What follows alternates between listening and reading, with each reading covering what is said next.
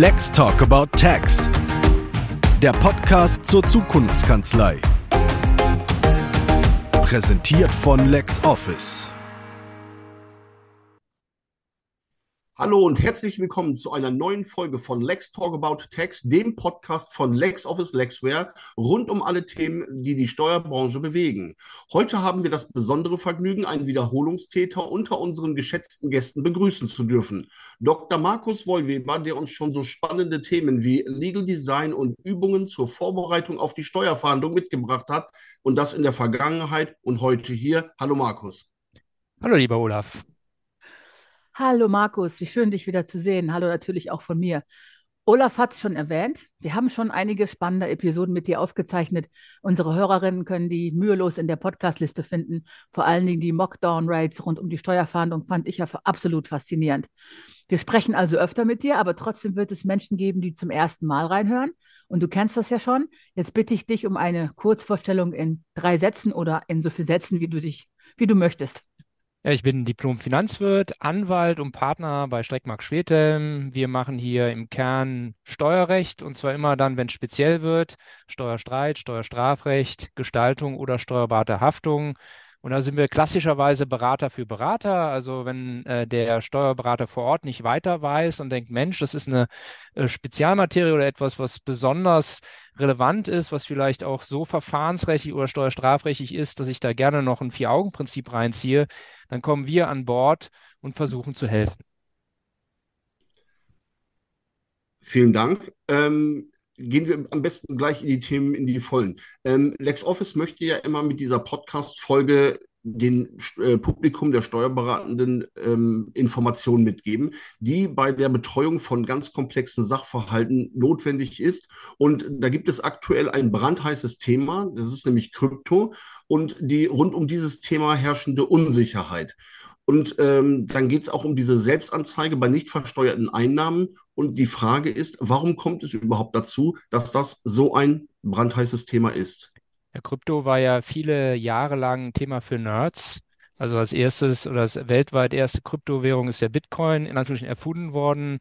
Äh, und nachdem dann äh, so ab der 2013 ungefähr die, äh, die Kursentwicklung da so relevant wurde, ist auch zunehmend der in Anführungsstrichen Normalo da reingedrängt. Und so finden wir so ungefähr, legt mich jetzt nicht genau fest, seit 2017 eben äh, den normalen Mittelständler oder jemand, der vielleicht ein bisschen Geld beiseite gelegt hat, der sich diesem Thema genähert hat, und das ist ja auch nicht ganz unattraktiv, weil man von Anfang an davon ausgegangen ist, dass gerade Kryptowährungen anders als Gewinne aus Aktien zu besteuern sind. Das hat der BFH jetzt auch erstmalig bestätigt, dass man grob vereinfacht Kryptowährungen jetzt wie Gold besteuert. Also das heißt, wenn ich, solange ich nicht gewerblich bin und diese Kryptowährung nicht in einem betrieblichen Gewerb, äh, Betriebsvermögen halte, äh, und ich ein Jahr diese Kryptowährung halte, kann ich die grundsätzlich steuerfrei verkaufen. Da denkt man, damit ist die Messe gelesen. Nein, also äh, natürlich gibt es zum einen High Trader, die eben ähm, jeden Tag äh, ganz doll an und verkaufen. Dann gibt es eben auch häufig, das wird von den Leuten auch übersehen, den Tausch. Ich gehe in Ethereum von Bitcoin oder umgekehrt, äh, tausche also ähm, äh, Krypto gegen Krypto, das ist äh, sozusagen nach allem, was wir aus der Rechtsprechung lesen, auch ein Veräußerungsvorgang. Und da muss ich eben auch genau gucken, ob diese Jahresfrist gewahrt ist. Und dann gibt es natürlich auch Leute, das haben wir hier auch schon jetzt vielfach, die darüber hinausgehen noch andere Dinge mit Krypto tun, nämlich zum Beispiel Mining machen, also äh, durch, ähm, durch installierte Server die Kryptowährung herstellen, die ganzen anderen Sachen wie Landing, Forging, Staking oder wenn sie dann eben einen Account haben, dass sie als Haltebonus äh, solche äh, sogenannte Airdrops bekommen, einfach vom Anbieter der Plattform zusätzlichen wirtschaftlichen Vorteil, den sie nutzen können. Da ist noch vieles im Schwange und viele haben am Anfang aus unterschiedlichsten Gründen es schleifen lassen, das mal steuerlich aufzuarbeiten, entweder aus Unwissenheit oder vielleicht aus der Anfangseuphorie. Ich habe ein privates Wallet, wer will mir schon nachweisen, dass ich da Gewinne gemacht habe?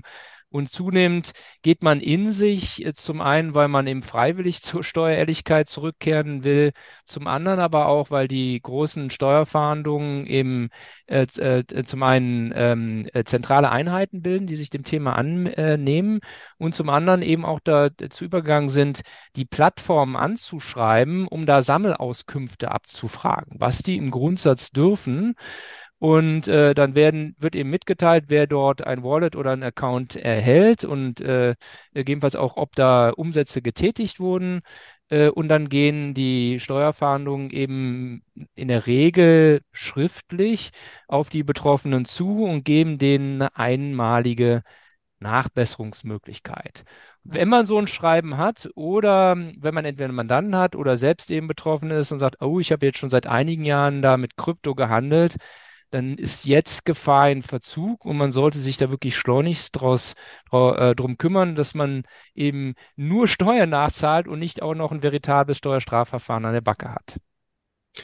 Hm, was bedeutet das genau für die Steuerberatenden? Äh, was sollten die unbedingt wissen? Und äh, was ist so ein typischer Worst Case, der so einem Steuerberatenden auf die Füße oder vor die Füße fallen kann? Und wie sehen da deine Empfehlungen aus? Also machen wir, es kann ja viel passieren. Dann machen wir den, den Normalfall zurzeit. Die Steuerfahndungen haben also so eine Sammelauskunft äh, auf den Weg gebracht, haben erste Informationen und schreiben jetzt äh, den Mandanten an und sagen, wir geben dir eine Frist von beispielsweise drei Wochen mitzuteilen, ob und wenn ja, welche Krypto-Einkünfte du erzielt hast. Wir als Experten bezeichnen das als solche, als, als goldenes Brücke-Schreiben weil äh, es ist eben noch kein Strafverfahren eingeleitet worden. Es wird die goldene Brücke gebaut, um eine Selbstanzeige einmalig äh, strafbefreiend abzugeben. Diese Frist, äh, die könnte die Behörde verlängern. Da gibt es also keine gesetzlichen Vorgaben. In der Regel tun sie sich aber auch schon mal schwer. Also das heißt, man muss dann relativ schnell äh, tätig werden und sollte dann ein Schreiben an die Finanzverwaltung schicken, das die Voraussetzungen der Selbstanzeige erfüllt. Man muss dann zum einen für eine Steuerart, ich mache das jetzt etwas vereinfacht, für die letzten elf bis zwölf Jahre alles, was irgendwie bisher nicht nach oder richtig erklärt worden ist, auf den Tisch bringen. Es muss vollständig sein und es muss für jede Einkunftsart mit konkreten Beträgen belegt sein, sodass man sofort veranlagen kann. Also diese Veranlagungsfähigkeit ist ein ganz wichtiges Thema, weil sonst die Selbstanzeige unwirksam ist. Und da stellen sich natürlich technische Fragen, weil ich muss ja erstmal die ganzen äh, Daten bekommen. Häufig wird ja nicht nur über einen Account gehandelt, sondern über mehrere. Dann, das geht noch relativ zügig. Äh, kann man dann dort als Kunde so CSV-Dateien mit den ganzen Transaktionen runterladen. Je älter die Daten aber sind, desto falscher sind die. Ja, also ich habe fast noch keinen Datensatz gesehen, der komplett richtig für steuerliche Zwecke die Transaktionen und die Werte und so weiter äh, wiedergeben und dann zurückkommt äh, zu der Aufgabenstellung, Mensch, was mache ich jetzt in drei Wochen? Da arbeiten wir mit dem Konstrukt der sogenannten gestuften Selbstanzeige. Das hat unser Gründer Herr Streck mal erfunden, ist auch durch die Rechtsprechung anerkannt, dass wir äh, sobald wir eine hinreichende Erkenntnis haben, wie hoch die Einkünfte äh, geschätzt sind, dass wir zunächst mit einem ersten Schreiben auf die Finanzverwaltung zugehen, wo wir extrem zu Lasten unseres Mandanten die Höhe der, äh, der Einkunftsquellen schätzen, also viel zu hoch, aber wir teilen das mit. Also wir machen in der Regel zumindest mal einen Aufschlag von 30 Prozent auf die Zahlen, die uns zu dem Zeitpunkt bekannt sind und sagen, das sind geschätzte Zahlen, liebes Finanzamt, aber ihr bekommt innerhalb eines gewissen Zeitkorridors die richtigen Beträge nachgereicht. Und so kann man einerseits äh, auch einen gewissen Puffer schaffen, wenn noch irgendwas Unvorhergesehenes passiert, dass man das unter den Schätzungsbetrag noch hineinbekommt. Andererseits bekommt man das hinreichende Zeitfenster, um dann die CSV-Dateien auszuwerten, äh, zu ordnen und dem Finanzamt dann die richtigen Zahlen mitzuteilen. Zehn Jahre rückwirkend ja, eigentlich elf Jahre oder zwölf. Es kommt darauf an. Es gibt unterschiedliche Literaturauffassungen, wann die zehn Jahresfrist zu laufen beginnt. Und einige, auch die Rechtsprechung zum Teil geht davon aus, dass das eben verzögert losgeht.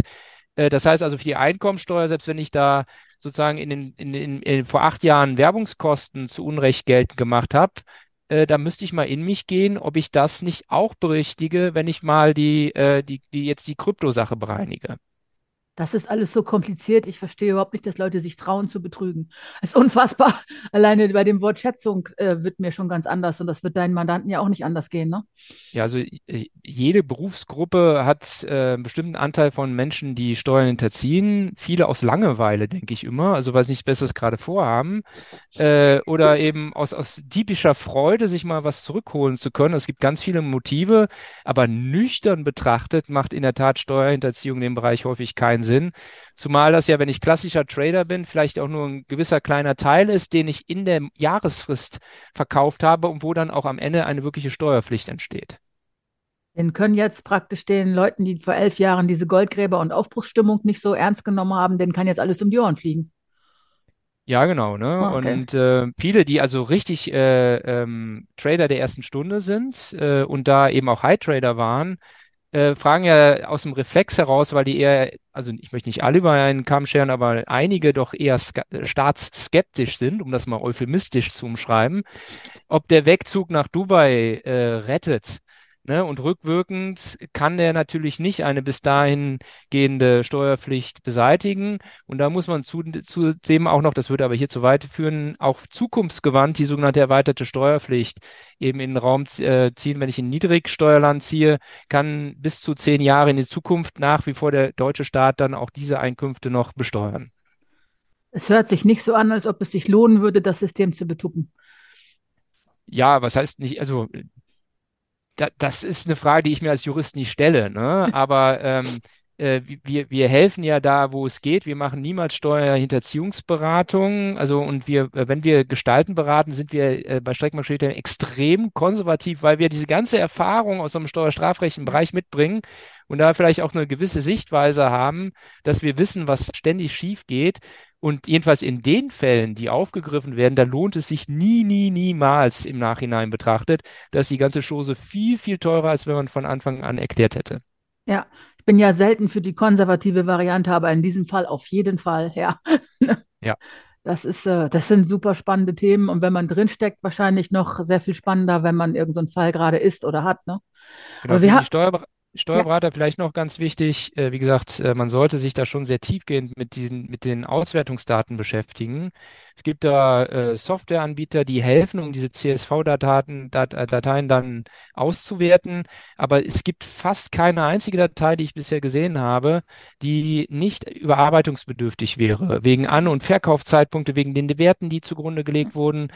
Das ist, je weiter man in die Vergangenheit geht, desto schlampiger haben das die Plattformen gemacht. Die haben das früher nicht ernst genommen. Ja. Äh, und da sollte man schon tief einsteigen und nicht einfach aufs Knöpfchen drücken und sagen, das, was der Computer jetzt ausspuckt, ist richtig. Ja. Ja, klar, es ist alles im Umbruch, ne? Seit wir sind immer immer noch dabei, alles neu zu erfinden, auch wenn es schon seit 30 Jahren ist. Ne? Ungefähr seit 30 Jahren kann man das Internet vernünftig nutzen und ungefähr seit 30 Jahren sind wir in einem sehr großen Umbruch. Klar sind die Daten alt. Vielleicht noch ein Punkt, äh, weil das total vergessen wird. Vergesst mir die Umsatzsteuer nicht. Ich bin sozusagen manchmal der Einf Einsame unter den Rufern. Ähm, äh, es gibt ein uraltes BMF-Schreiben, das sagt, Kryptowährung ist äh, wie eine Währung und hat mit Umsatzsteuer nichts zu tun. Das ist derzeit auch noch die Sichtweise.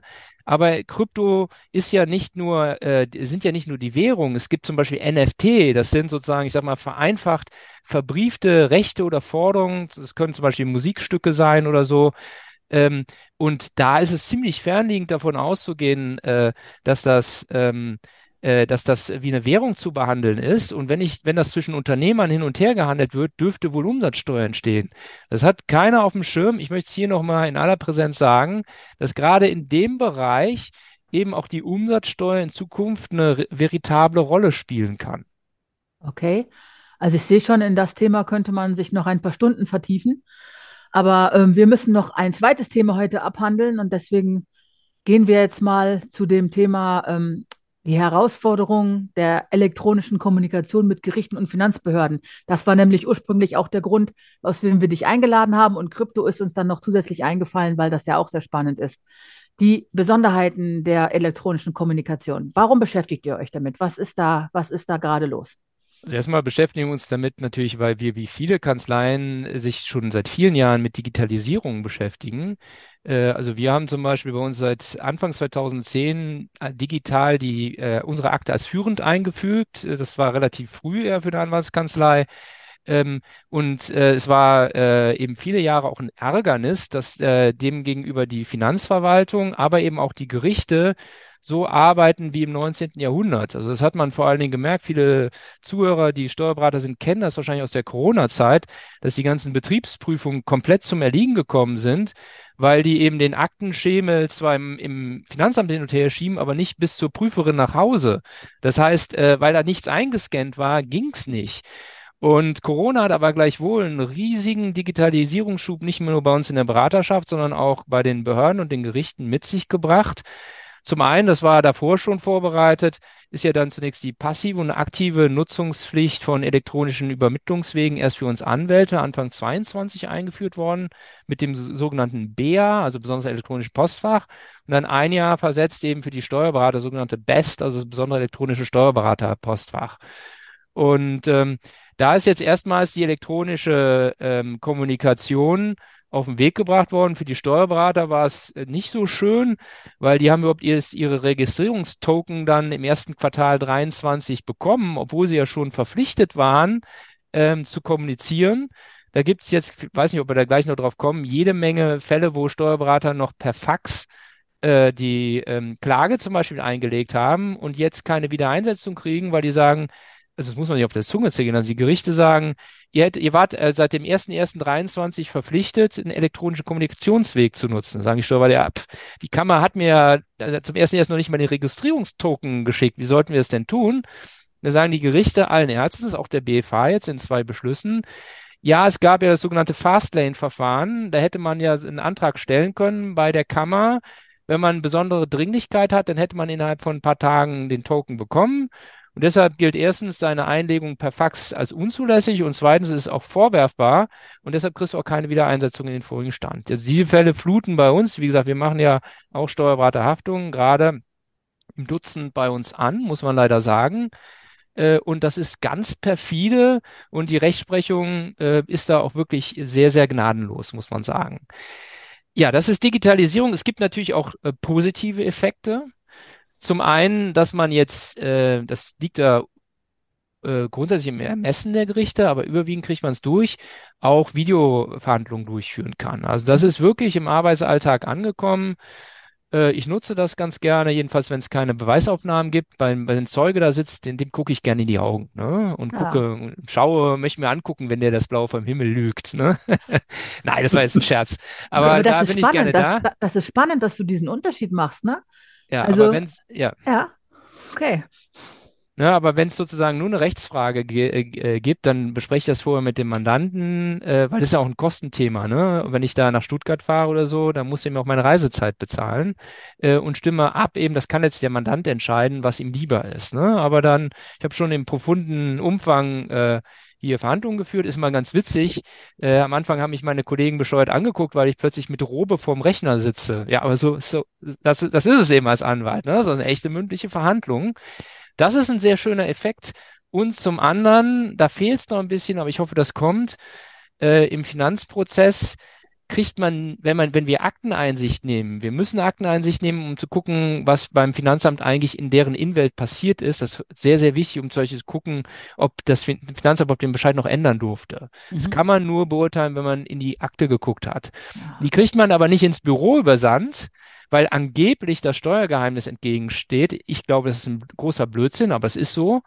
Und deshalb muss man dann, wenn man Akteneinsicht nimmt, entweder zum Finanzamt oder zum Finanzgericht. Dann sitzt man auf so einem kleinen Schemelchen und guckt dann mehrere tausend Seiten Akten durch. So ist das. Also es ist keine echte Waffengleichheit.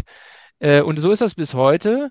Und die Gerichte führen ja jetzt schon für sich, also die Gerichtsakte elektronisch, die kann man also relativ einfach in der Regel schon per PDF bekommen. Und die ähm, die Behörden werden aber jetzt zu, zunehmend auch dazu gedrängt, auch ihre Akte komplett elektronisch zu führen. Das ist noch nicht so weit. Aber das ist sozusagen naheliegende äh, Musik von morgen. Und dann ist auch diese Akteneinsicht für uns komplett elektronisch möglich. Und das hat den Riesenvorteil, wenn mir in drei Monaten einfällt, Mensch, auf den Gesichtspunkt könnte es doch ankommen, kann ich eben in die ganze Akte gucken. Derzeit müsste ich entweder nochmal meinen Akteneinsichtsantrag wiederholen oder darauf vertrauen, dass ich just diese Blätter kopiert habe. Wahnsinn eigentlich, ne? Wenn man überlegt, was eigentlich theoretisch alles geht, ist das doch alles Wahnsinn. Ja, Genau, ne? Also da ist äh, eigentlich die Finanzverwaltung noch eher gut ausgestattet, weil der Fiskus stattet äh, alle die Behörden gut aus, wo es Geld gibt. Ne? Deshalb ist die Justiz an sich auch immer so schlecht ausgestattet. Ja, aber da hinken sie noch hinterher. Sag doch mal, welche Sachen sind denn schon erfolgreich standardisiert, damit wir hier nicht so negativ mit denen gibt es das schon? Kann man sagen, das und das läuft schon gut? Ja, also wie gesagt, äh, diese Ja. Videoverhandlungen laufen Ja. ganz gut ähm, und ähm, man kann ja auch schon seit vielen Jahren, also das als Digitalisierung zu äh, äh, bezeichnen, ist ja eigentlich lachhaft, aber au- auch per Mail mit den Finanzämtern in äh, Korrespondenz äh, treten. Dann gibt es ja na, seit vielen Jahren auch Elster, wo man äh, zum Teil auch verpflichtend elektronisch die Steuererklärung einreicht. Das ist ja auch eine Vereinfachung. Umgekehrt sind die Betriebsprüfungen in der Digitalisierung ja mit ihren Auswertungstools schon immer relativ weit. Äh, Das heißt, die haben jede Menge Programme. ähm, äh, Das fing mal an mit dem sogenannten Chi-Quadrat-Test. Das ist heute viel ausgeklügelter, ähm, wo die eben äh, auch äh, auf äh, normale Auswertungsprogramme zugreifen und zunehmend ja äh, vollmundig auch behaupten, sie würden KI einsetzen. Da müssen wir natürlich immer up-to-date bleiben. Die Finanzverwaltung teilt diese Erkenntnisse und Programme natürlich nur ungern mit uns, aber das ist so ein Hase-Igel-Spiel, dass wir auch immer up-to-date sind, äh, was da jetzt für Auswertungstools eingesetzt werden. Okay, warum teilen die das zögerlich? Ja, weil die natürlich sozusagen den Vorsprung haben wollen, um denjenigen, bei dem es eine Angreifbarkeit gibt, äh, das aufdecken zu können, ohne dass der sich präventiv darauf äh, vorbereiten kann. Es hört sich immer alles an, als ob man in den Krieg zieht, ne? Im Krieg nicht, aber in die Schlacht. Ne? Ja. Ja. Ich finde es Nein, schade. das ist so drakonisch, ne? Ja. Aber ähm, häufig, also der Normalfall ist ja, ähm, dass eine Betriebsprüfung nicht total konfrontativ abläuft. Und äh, das ist ja zunächst mal auch ein wirklich äh, ein Rat, auch als Berater, erstmal zu gucken, wie man zwar mit harten sachlichen Argumenten, aber verbindlich im Ton schauen kann, dass man sich so rüstet, dass man zum Beispiel so eine äh, äh, Außenprüfung einvernehmlich abschließt. Ja, und äh, überwiegend, äh, ich, ich bin der Letzte, der hier Beamtenbashing betreibt. Das ist auch nicht richtig. Überwiegend findet man ja gerade in den Betriebsprüfungen auch ordentliche Beamte, mit denen man auch ordentlich reden kann und auch ordentliche Ergebnisse erzielen kann. Ja. Aber für die, äh, eine Betriebsprüfung kann genauso gut aus unterschiedlichen Gründen völlig aus dem Ruder laufen. Und da muss man eben das gesamte Eskalationsprogramm dabei haben, was einem an die Hand gegeben wird, bis hin, dass man die Behörden mit Hunderten von Einsprüchen überzieht, die überwiegende Anzahl unzulässig, aber egal, wir legen eben gegen alles Einspruch ein. Wenn man es durcheskaliert, das kommt bei uns auch vor, dann eskalieren wir das durch. Aber nicht, weil wir eitel sind, sondern weil wir, weil wir dann glauben, damit ein sachlich erreichbares Ziel und Mehrwert für den Mandanten erzielen zu können. Auf Eitelkeit wäre ich garantiert niemals gekommen, ne? Ich finde, Ja, also bitte bei Anwälten. Äh, so, äh, 30 Prozent alles, was der normale Anwalt tut, passiert aus Eitelkeit. Nein, das ist jetzt Darf ich- übertrieben, darf ne? aber das also- ist ein, das darf man nicht unterschätzen. Das ist jetzt wieder eine, äh, eine ernst gemeinte Einwendung. Okay, ich war, ja, das, ich finde diese ganzen Geschichten, wenn man eine Prüfung hat, dann wird man geprüft. Es gibt Regeln, an die hält man sich. Dass man in Deutschland so oft das Gefühl hat bei der Behördenkommunikation, dass man von vornherein als Verbrecher eingeschätzt wird und dass die von Anfang an davon ausgehen, dass man was falsch gemacht hat, das finde ich so anstrengend. Ne, also gerade, sag ich mal so, wenn ich ähm, irgendwelche Schätzungen oder so habe, dass immer alles davon ausgeht, dass ich das katastrophal gegen die Wand gefahren habe, dass immer jemand so tut, als ob man das als Unternehmer nicht hinbekommt, äh, bei, oder bei Behördenkommunikation, dass oft so ein bisschen dieses Misstrauensding mit durchschwingt. Das finde ich anstrengend, nicht die Prüfung an sich. Weißt du, was Ja, ich meine? wobei aus, äh, das kommt ja mal äh, Adressat-Empfänger. Hm. Wenn, wenn wir uns jetzt mit Betriebsprüfern unterhalten, werden die in großer Mehrheit sagen, dass das überhaupt nicht stimmt und die ja sehr Hm. sachbetont rangehen. Das, davon sind die auch überzeugt. Und das tun die aus ihrer Erfahrungswelt auch. Aber gleichwohl kommt ja jemand in, in unsere Welt und wälzt alles um und sucht ja zunächst den Fehler. Ne? Also es ist ja nun mal so. Und wenn er einen Fehler gefunden hat, versucht er für sich ein Mehrergebnis daraus abzuleiten. Das heißt, äh, aus der Sicht vieler Mandanten ist das dieser Frontalangriff, aber die Beamten aus ihrer Hemisphäre tun nur sachbetont ihren Job. Die haben auch wahrscheinlich ganz andere Erfahrungen gemacht, ne? Und sind da etwas vorgeprägt. Also die werden ja ganz andere Sachen erleben. Ne? Ja, also äh, bei uns ist schon alles vorgekommen, dass äh, es Prügeleien gab, das gab es auch schon, aber das kommt nur vereinzelt vor. Oder wenn ich jemals eine Betriebsprüfung haben sollte, musst du bitte zu Besuch kommen und, ja, meine, und, das, meine, und meine Hand halten. Komisch, komisch, das höre ich öfter solche Sachen. Okay. Und mal, wenn es zu einer Konfrontation kommt, Olaf, könntest du dann bitte auf meiner Seite sein? dabei, bin ich, dabei bin ich doch auch nur ein ganz netter Typ. und gar nicht konfrontativ. Bitte. äh, lass uns mal im Thema weitergehen.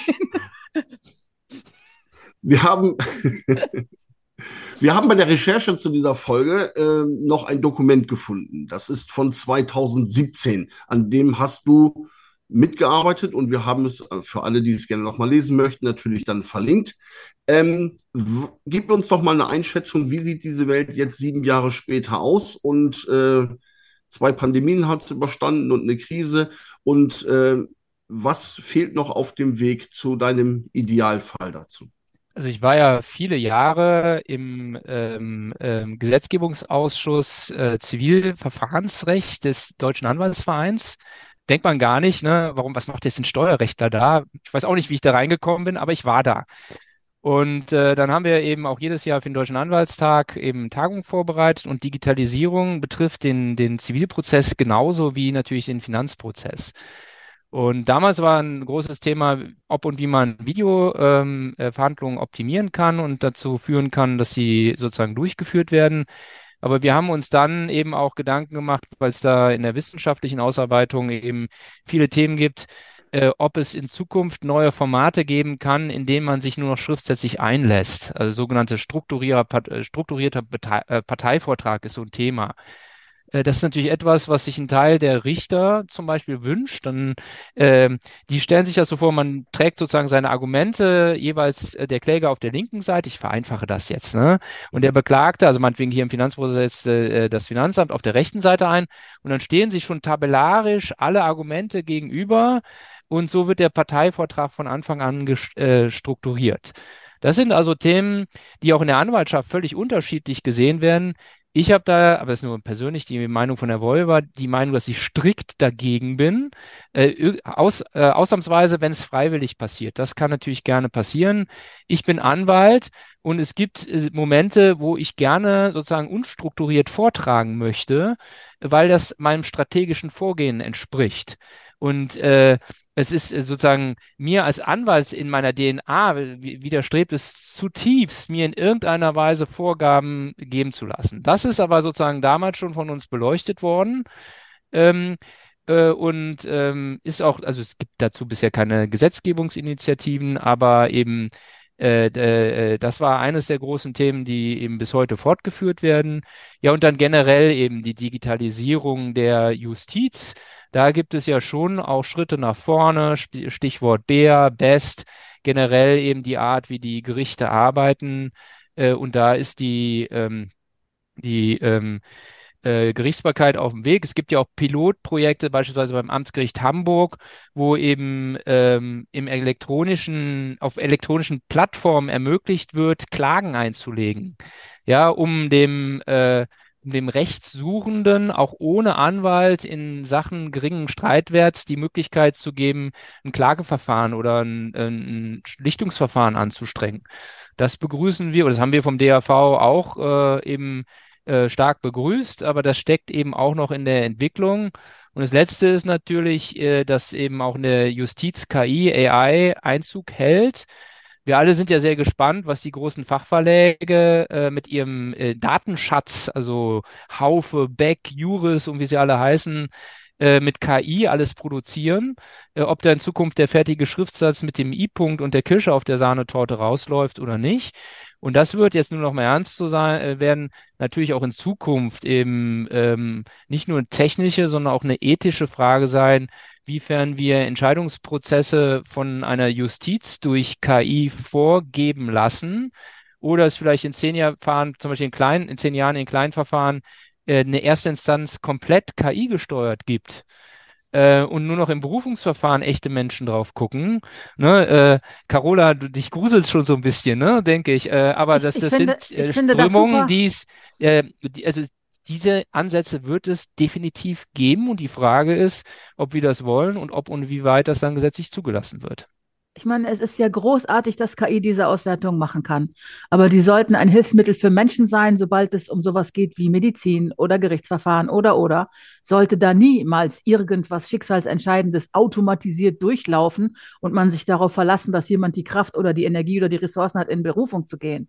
Also das ist ein, für mich persönlich ist das ein Werkzeug und nicht ein Ersatz. Das sollte auch so bleiben, immer wenn es um Menschen und Schicksale geht. Also wie gesagt, ich glaube, dass das, da- diese Sichtweise teilen wir zum Beispiel auch mit den großen Teilen der Richterschaft. Ne? Also deshalb, das würde auf massive ähm, Gegenwehr stoßen, aber gleichwohl wird es natürlich viele geben, die und nicht zuletzt diejenigen, die solche Produkte verkaufen und an den Mann bringen, die über solche Lösungen nachdenken. Ja, aber da muss man da ein bisschen gegenkämpfen, finde ich. Ja, genau, ne? Und äh, das ist ja auch wieder, um ernst zu werden, ähm, meines Erachtens müsste man vielleicht auch mal eine Dissertation schreiben, ob es einen grundrechtlichen Anspruch auf menschliche Entscheidungen in der Ju Judikative gibt, als grundrechtsähnliches Grundrecht. Also ich, ich habe mir noch nie Gedanken drüber gemacht, aber wahrscheinlich würde man das ableiten können. Äh, Zumindest mal aus dem Justizgewährleistungsanspruch im Sinne des 103 Grundgesetz. Da könnte man mal drüber nachdenken, wenn nicht sowieso schon schlaue Studenten darüber nachdenken. Sehr spannend, ja. Ich hoffe, dass jemand das findet und hört. Ähm, Idee für Dissertationsarbeit steht in den ähm, Shownotes über SEO auffindbar sein. Ne? Das wäre auf jeden Fall, finde ich, eine super gute Anregung. Jetzt frage ich mal, bevor wir, wir müssen jetzt irgendwann langsam mal das Thema abrunden, aber ich wollte vorher noch fragen, was dein Lieblingsthema ist. Was begeistert oder fasziniert dich am meisten an diesen ganzen Sachen? Digitalisierung? An diese, diese Themen, die wir heute hatten. Also diese, äh, sag ich mal, die ähm, Behördenkommunikation und und und. Gibt es irgendwas, wo du sagst, das gefällt mir super gut oder da, da beschäftige ich mich gerne mit oder da rege ich mich bevorzugt drüber auf? Das ist wahrscheinlich diese Also ich Faxgeschichte, ne? persönlich, ich habe ja eine gewisse Technikaffinität und jenseits aller moralischen Bedenken denke ich so ein bisschen äh, wie, ähm, ähm, äh, ob das eine Büchse der Pandora ist, ja, äh, oder ähm, äh, was da auf uns zukommt und was da äh, in naher Zukunft äh, machbar ist. Äh, denn wer sich mal mit ChatGPT 3 und 4 auseinandergesetzt hat, was ich getan habe, sieht diese enorme Leistungsfähigkeit. Und äh, viele Kollegen, die sich nicht damit beschäftigen, sagen, ah, da kommen ja nur falsche Ergebnisse raus.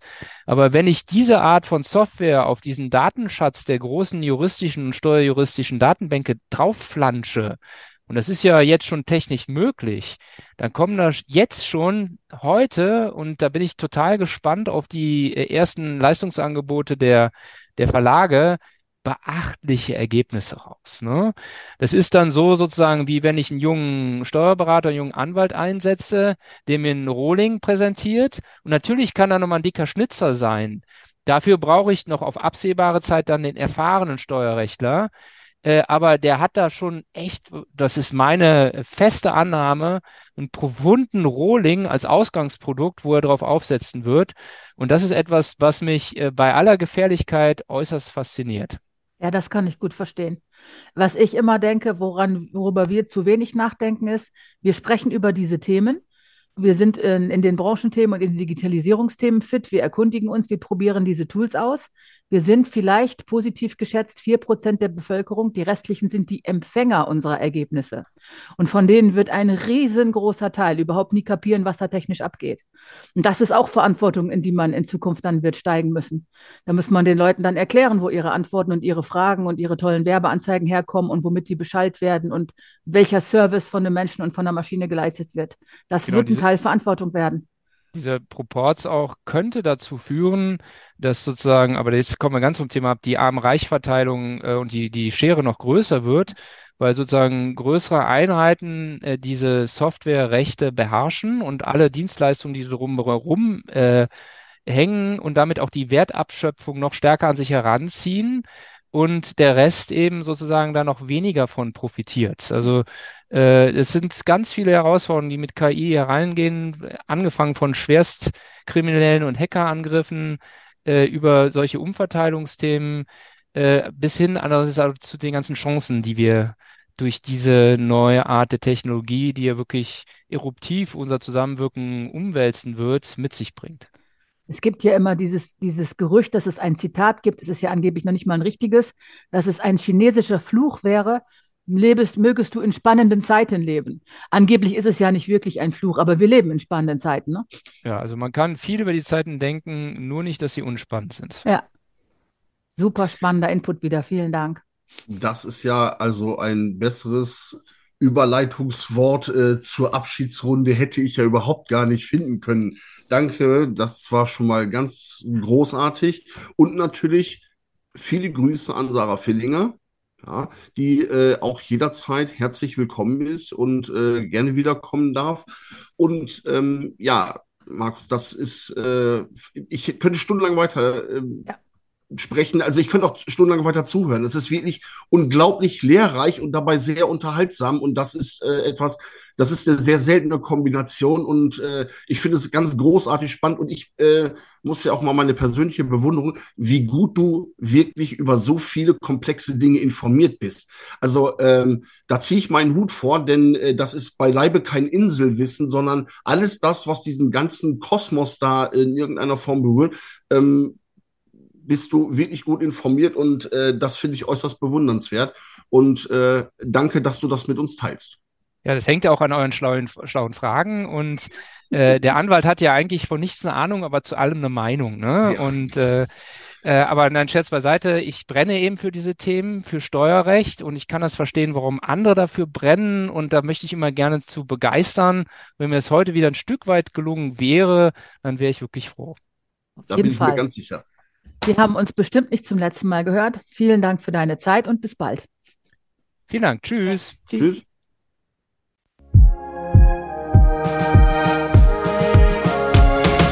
Let's Talk About Tax. Der Podcast zur Zukunftskanzlei. Präsentiert von LexOffice.